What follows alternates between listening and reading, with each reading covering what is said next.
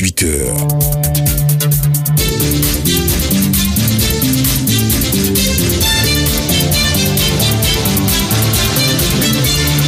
Le journal de 18h. Emmanuel Amani. Vous êtes sur Radio de la Paix, bienvenue, voici les titres.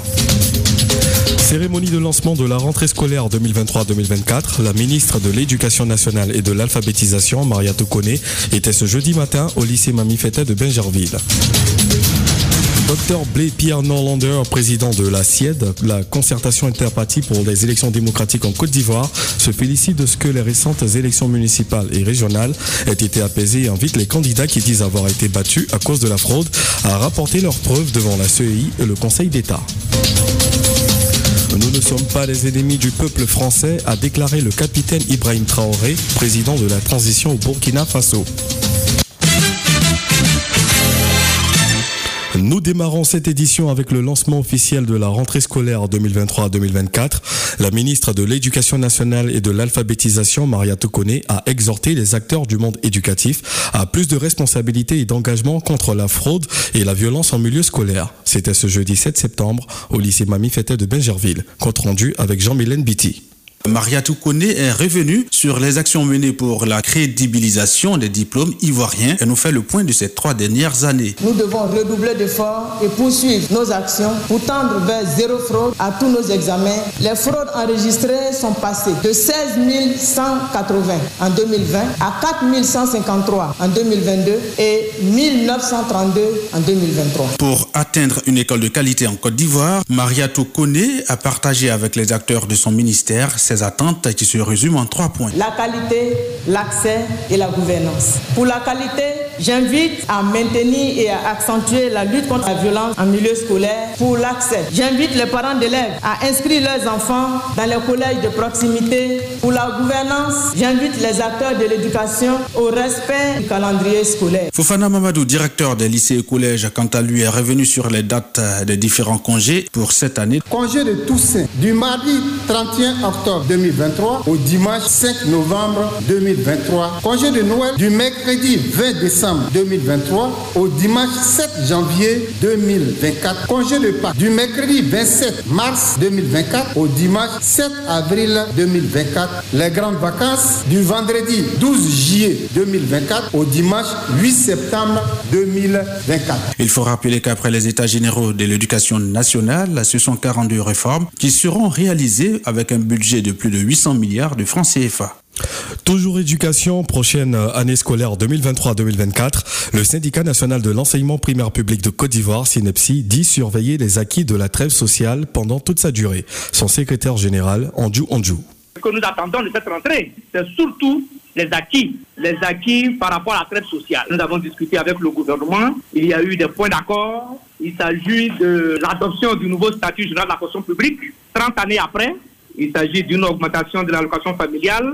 Il s'agit également d'une bonification des indemnités de logement, mais surtout le respect des libertés syndicales. Donc, euh, nous demandons au gouvernement de tenir ses engagements. Nous avons quelques petites préoccupations. Au-delà de la trêve sociale, c'est un mois, deux mois après que nous avons les kits. Les enfants attendent, les parents attendent. Parce que les, parents, on leur a dit que le kit est gratuit. Donc ils attendent. Mais si les enfants ont leur kit, qu'il y ait aussi des kits pour les enseignants que nous sommes. C'est ce qu'on appelle euh, le matériel pédagogique. Il faudrait que ce matériel soit disponible. Nous ne voulons plus des cours de mercredi. Nous demandons à nos camarades d'être rigoureux, d'être ponctuels, d'être assidus, de venir à l'école pour qu'on respecte le canton horaire. Aux élèves, euh, l'école commence le 11, à partir de lundi 11, ils doivent être là. Aux parents d'élèves, nous leur demandons de créer des conditions de réussite de leurs enfants. Travaillant en bonne intelligence avec les enseignants. Nous ne sommes pas des ennemis, nous sommes des partenaires.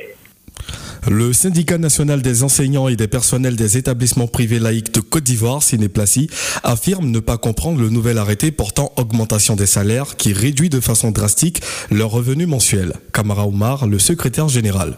Si vous avez suivi l'arrêté portant augmentation des salaires, il y a eu un coup tordu qui a été fait à l'enseignement privé laïque, dans lequel on a annulé toutes les augmentations des salaires passées depuis 1994 jusqu'à aujourd'hui, avant de nous donner un complément d'augmentation. Ce qui fait que tous les enseignants du privé sont sur les pieds de guerre pour la rentrée. Quand vous voyez l'arrêté, on vous dit qu'ils ont une augmentation de 24%. Mais avant cela, on annule les augmentations des salaires de 1994, 1995, 1996, 1998, 2015 avant de leur donner ça. Mais malheureusement pour l'enseignement privé laïque, au lieu du barème de 2015, ils ont mis le barème de 1992. Ce qui fait qu'on nous on recule au lieu d'avancer. Donc comprenez que pour nous ce n'est plus une augmentation des salaires, c'est une diminution drastique des salaires et nous ne sommes pas d'accord. Nous avons dénoncé cela au gouvernement. Bon, nous attendons les réponses des uns et des autres pour la rentrée. Donc la rentrée va être euh, vraiment conflictuelle pour les enseignants et les travailleurs des écoles privées laïques. Et puis ça c'est jamais vu au monde que dans un pays on annule des augmentations de salaire de tout un secteur d'activité sur 30 ans. On ne comprend pas quel est le schéma quoi. Aucune loi ne permet cela. L'Organisation des parents d'élèves et étudiants de Côte d'Ivoire, OPCI, elle, dit attendre beaucoup du gouvernement par rapport à cette année scolaire 2023-2024. Son président, Claude Akakadjo. Nous avons beaucoup d'attentes et nous pensons que le ministère est en train de faire main et pieds pour que effectivement nos attentes soient acceptées. J'ai participé à près de huit séminaires sur des thématiques importantes, telles que la bourse scolaire pour les enfants, tels que les ouvrages scolaires pour éviter qu'il y ait des proliférations de livres inventés, l'encadrement rapproché des élèves, le suivi individualisé des élèves pour permettre de maintenir en équilibre la déperdition, les décrochages scolaires et tout ça. En tout cas, il y a toute une série d'activités qui ont été menées en amont, de sorte que nous pensons que cette rentrée est sous de bons auspices et que nos objectifs pourront être atteints. L'un de nos objectifs majeurs cette année, c'est qu'il y ait une assurance scolaire pour protéger les enfants. On ne sait pas à quel moment un enfant peut être accidenté et lorsqu'il y a un accident que le parent n'est pas préparé, eh bien, il y a problème. À l'instant, Claude Akakadjo, président de l'Organisation des, parents d'élèves et étudiants de Côte d'Ivoire, OPCI. Avant lui, Andrew Andrew, le secrétaire général du syndicat national de l'enseignement primaire public de Côte d'Ivoire, et Kamara Omar, le secrétaire général du syndicat national des enseignants et des personnels des établissements privés laïcs de Côte d'Ivoire, Cinéplacie, ont tous les trois été joints par Jean-Mélène Bitti. L'ACIED, la concertation interpartie pour des élections démocratiques en Côte d'Ivoire, salue l'environnement de non-violence dans lequel les élections municipales et régionales se sont en général déroulées tout en conseillant les contestataires à user des voies légales pour leurs réclamations. On écoute son président, Dr Blé Pierre Nolander.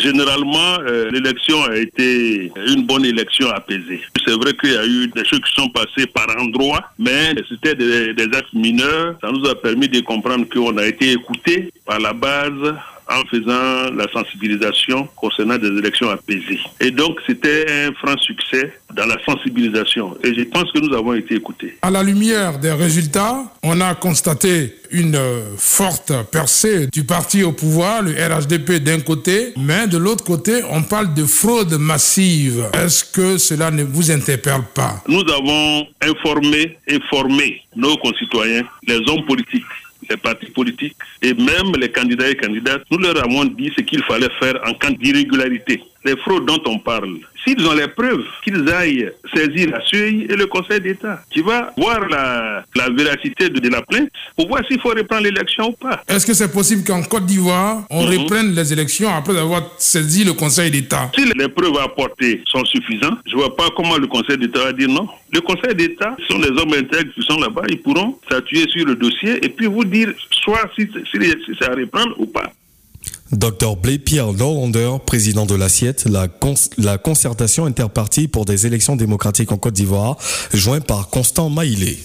Lead africaine, une ONG qui travaille sur les questions de leadership féminin, d'autonomisation des femmes et de leur accession aux postes de décision, salue le progrès en termes de postes obtenus par les candidates à ces élections locales, même si, pense cette ONG, la question des quotas, la question du quota des femmes reste toujours un combat. Sa présidente, Kaditanou, est jointe par Junior c'est un regard euh, pour l'instant, hein, en attendant de faire des analyses euh, beaucoup plus poussées sur la question, sur les différents résultats. Mais déjà, on peut constater que ce n'est certes pas ce à quoi nous nous attendons, mais il y a déjà une évolution. Parce que on passe aujourd'hui de 16 mères femmes, anciennement en Côte d'Ivoire, à 24 aujourd'hui. Il y a une légère progression.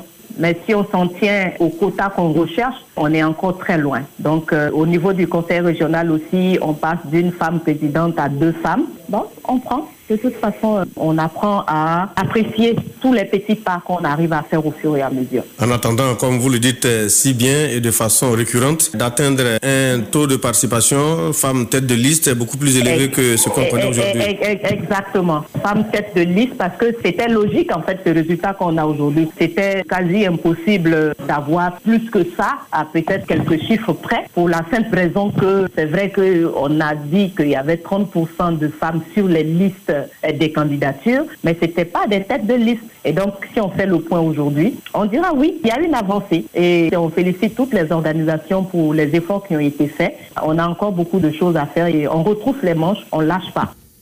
Kadi Tanou, président de l'ONG Lead Africaine, ONG qui travaille sur les questions de leadership féminin, d'autonomisation des femmes et de leur accession aux postes de décision.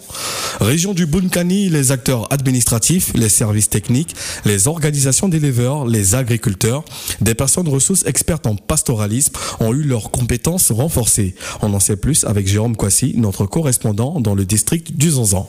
Les défis sont multiples et multiformes. Le défi du déplacement forcé des éleveurs du Burkina Faso dans le nouveau contexte sécuritaire évoqué par Cheikh Ibrahima Ouattara, expert en pastoralisme venu du Burkina Faso. C'est l'exemple aujourd'hui de la Côte d'Ivoire qui reçoit des éleveurs du Burkina voilà, dans les zones pour pouvoir trouver refuge et pouvoir mener à bien leurs activités. Les défis sur les pistes de transhumance ont été relevés par Toussenda Olo, chargé de programme de l'ONG Étoile du Bunkani, partenaire de l'OIM. Les couloirs de transhumance les barrages ont été créés pour l'élevage. Ces infrastructures sont vétustes. Du coup, ils sont obligés de passer par des champs des agriculteurs. Qui entraîne des pressions sur les ressources disponibles et source des conflits, a expliqué Kambou Sanson, directeur régional de la cohésion nationale, très sceptique. Donc nous-mêmes, on a des problèmes pour gérer nos bétails. En plus de nos propres bétails, il y a les réfugiés qui viennent avec leur bétail. Vraiment, donc ça aggrave la situation. Identifier les besoins prioritaires et définir la configuration des appuis immédiats pour consolider la coexistence pacifique au sein des communautés est l'objectif final de cet atelier régional d'après Christelle Bredou, chargée de projet à l'OIM. Définir et mettre en œuvre des interventions concrètes qui répondent aux besoins et qui doivent contribuer à renforcer la coexistence pacifique entre les communautés elles-mêmes et entre les communautés et les transhumants. La région du Bunkani accueille déjà plus de 30 000 personnes déplacées demandeurs d'asile venus des pays du Nord avec des milliers d'animaux du déplacement forcé liées à l'insécurité au Burkina Faso. Jérôme Kwasi, Bouna, Radio de la Paix. Le Burkina Faso n'est pas ennemi du peuple français, a affirmé le capitaine Ibrahim Traoré, président de la transition, dans un entretien diffusé mercredi par la radio-télévision euh, burkinabé. Nous ne sommes pas ennemis avec le peuple français, c'est la politique de ceux qui dirigent la France qui pose problème en Afrique. Donc, tant qu'un État n'est pas dans un esprit impérialiste, il n'y a pas de problème. Il faut qu'on accepte de se regarder d'égal à égal et qu'on accepte de revoir toute notre coopération, a-t-il ajouté. Sans la nommer, il a reproché à la France d'avoir donné l'indépendance et placé des gens à la tête de certains États. Et nous refermons ce journal au Gabon. Le président de la transition, le général Brice Oligui Nguema, a nommé ce jeudi un premier ministre en la personne de Raymond Ndong Sima, un économiste et virulent opposant au président Ali Bongo Odimba. Ndong Sima, 68, 68 ans, avait été chef du gouvernement d'Ali Bongo de 2012 à 2014, mais s'est éloigné du pouvoir qu'il accusait depuis de mauvaise gouvernance jusqu'à se présenter aux présidentielles de 2016 et de 2023, rapporte l'AFP. Nous caracolons allègrement vers la fin de ce journal, mais avant, le rappel des titres. Cérémonie de lancement de la rentrée scolaire 2023-2024. La ministre de l'Éducation nationale et de l'alphabétisation, Maria Toukone, était ce jeudi matin au lycée Mamie Fétet de Benjerville.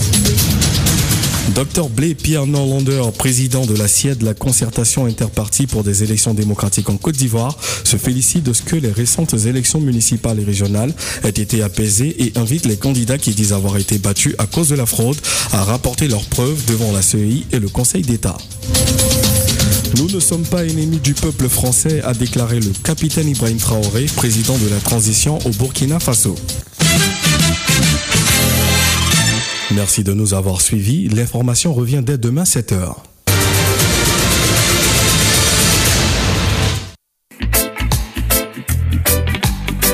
Radio de la paix. Se parler. S'écouter. Se comprendre.